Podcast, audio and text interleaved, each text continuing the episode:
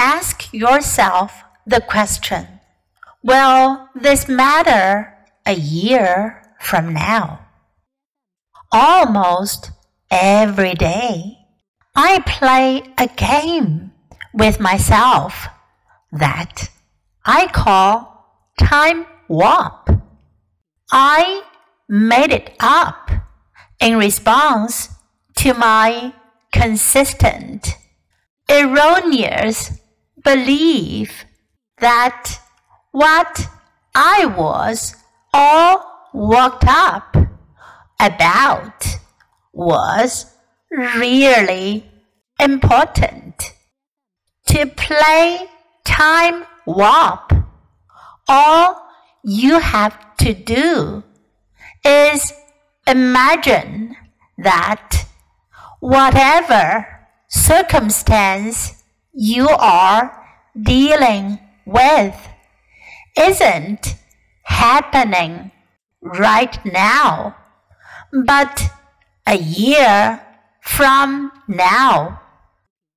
Then simply ask yourself Is this situation really as important as I'm making it out to be? Once in a great while, it may be, but a vast majority of the time, it simply isn't.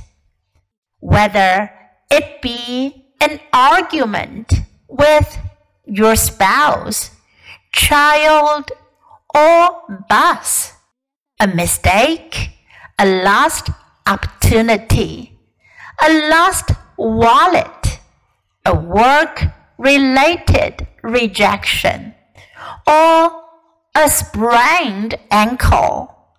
Chances are a year from now, you aren't going to care.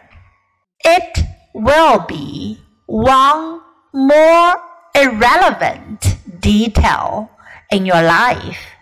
While this simple game won't solve all your problems, it can give you an enormous amount of needed perspective.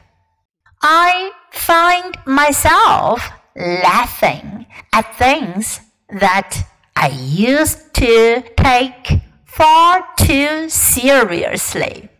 Now, rather than using up my energy, feeling angry and overwhelmed, I can use it instead on spending time with my wife and children or engaging in creative thinking.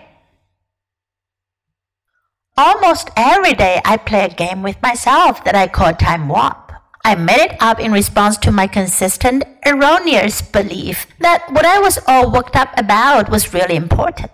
To play Time Warp, all you have to do is imagine that whatever circumstance you are dealing with isn't happening right now, but a year from now. Then simply ask yourself, is this situation really as important as I'm making it out to be? Once in a great while, it may be, but a vast majority of the time, it simply isn't. Whether it be an argument with your spouse, child, or boss, a mistake, a lost opportunity, a lost wallet, a work related rejection, or a sprained ankle, chances are a year from now you aren't going to care. It will be one more irrelevant detail in your life. While this simple game won't solve all your problems, it can give you an enormous amount of needed perspective. I find myself laughing at things that I used to take far too seriously.